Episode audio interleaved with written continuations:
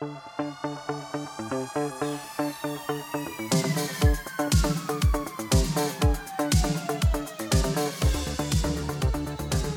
aí pessoal, sejam muito bem-vindos a mais um episódio do podcast do Economista Sincero, você é bem informado ou não.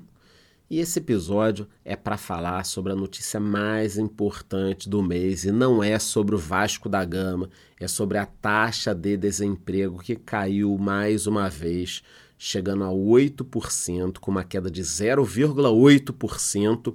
O esperado é que essa taxa ficasse em 8,2%, ficou em 8%, ou seja, um resultado um pouquinho melhor mas que já conta muito, né? Eu costumo dizer que o principal indicador que eu olho aí no Brasil, no mundo, em outros países, né? É a taxa de desemprego, porque não há nada pior do que você ficar desempregado. Então nós temos muito que comemorar. Não interessa se você gosta do governo A, B, ou C, ou D, ou E, ou L, ou B.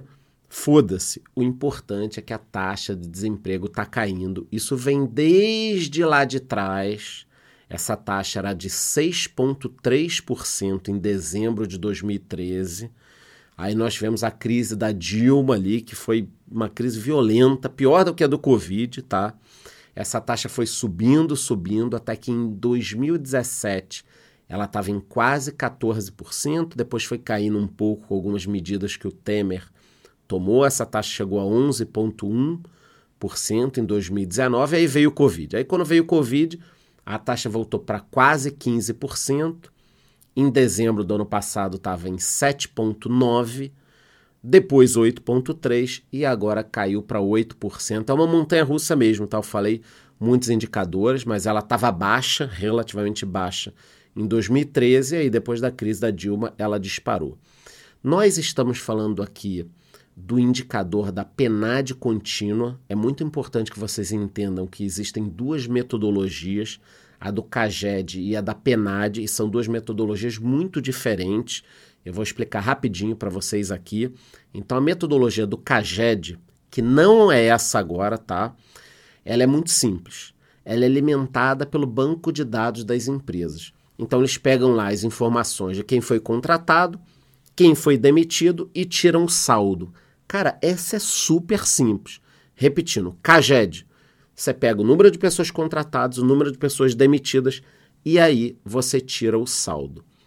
Essa pesquisa agora é da PNAD contínua, que a gente faz a comparação com os outros países do mundo. Ela é feita pelo IBGE, é uma pesquisa que tenta enxergar a população economicamente ativa, pessoas que estão aptas para trabalhar, quem está trabalhando, quem não está, quem está procurando emprego, quem não está procurando emprego. É muito mais complexa essa pesquisa. Só que a gente tem uma fotografia com mais dados, tá? E aqui tem um ponto que é até curioso, olha que louco. A hora que a economia começar a melhorar, o número de desempregados pode subir. Olha que louco. Por quê? Porque nessa pesquisa nós temos a figura do desalentado. E quem é o desalentado?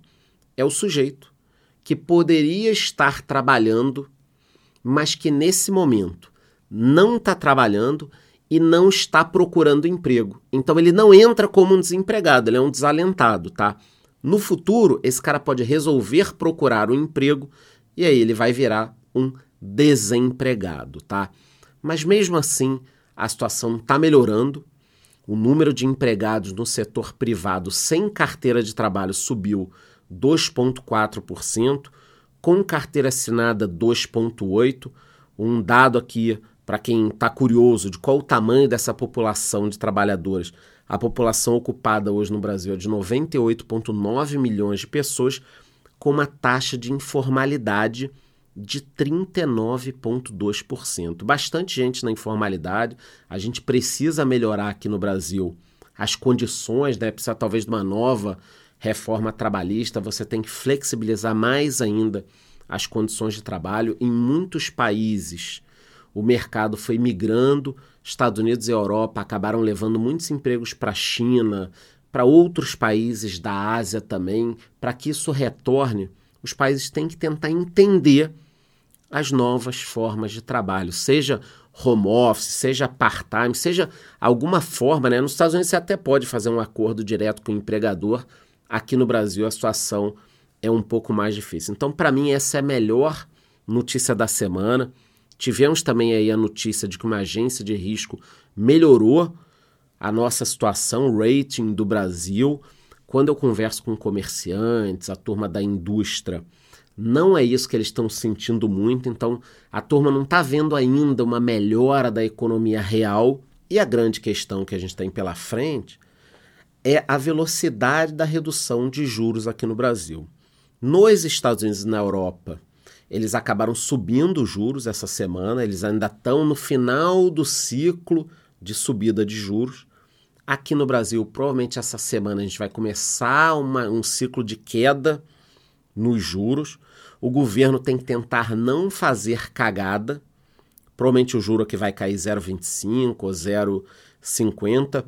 Esse dado do desemprego, né, que o desemprego está caindo, acaba depondo contra o Banco Central, porque o Banco Central olha e fala, pô, o mercado está começando a ficar aquecido, eu não posso reduzir muito a taxa de juros. É isso que acontece lá fora.